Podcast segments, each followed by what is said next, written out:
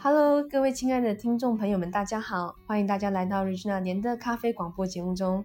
今天的节目很高兴邀请到我自己的学生杨宇修 Hughes，他过去曾是逢甲大学咖啡社社团创办人。今天我们邀请他来分享他在创办学生社团过去的经验，同时他也会与大家分享坚持的重要性。那话不多说，Hello，宇修，欢迎你来来跟大家打声招呼。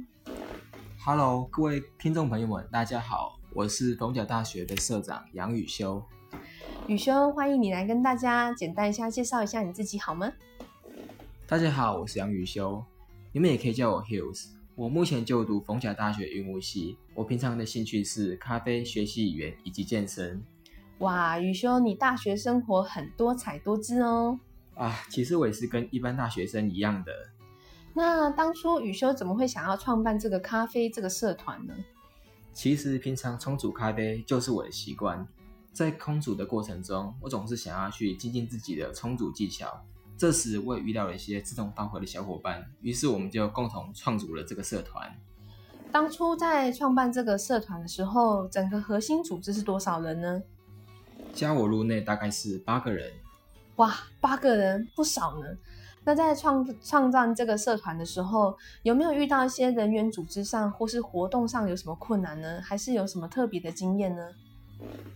当初我们八个人在共组这个社团时，大家各有所长。有些人可能对数字是比较敏感的，他就负责我们社团财管的这个职务；而有些人是善于与人互动的，他就负责招募社员。而这些能力刚好是我所欠缺的。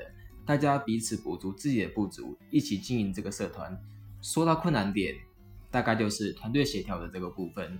大家都想让这个社团变得更好，难免就多了一些摩擦。但经过了磨合协调，大家都能够有所成长，互相补足自己的不足，让这个社团变得更加的进步。哇，听起来很丰富呢。过去这一年的时间，你是如何兼顾学业、社团以及咖啡这些兴趣的呢？我认为时间分配是相当重要的。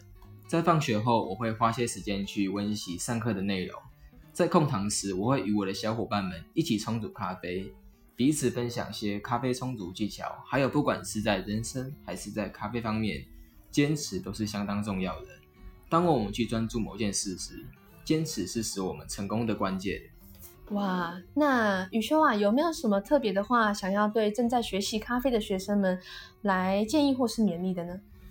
各位喜欢咖啡的小伙伴们，回到我前面所说的，坚持是非常重要的，还有乐于分享也是非常重要的话题。大家彼此分享自己的咖啡冲煮技巧，会让我们更加进步。以上是我勉励各位小伙伴的话。哇，今天的广播节目内容很丰富，很正面呢。感谢宇修来跟大家分享他的经验，也告诉我们坚持某件事情的重要性，以及乐于分享的热忱。我们也很希望正在听广播节目的你要坚持下去，好好的练习咖啡，同时也要好好的生活。我们明天见！再次感谢宇修，也感谢今天大家的收听，拜拜。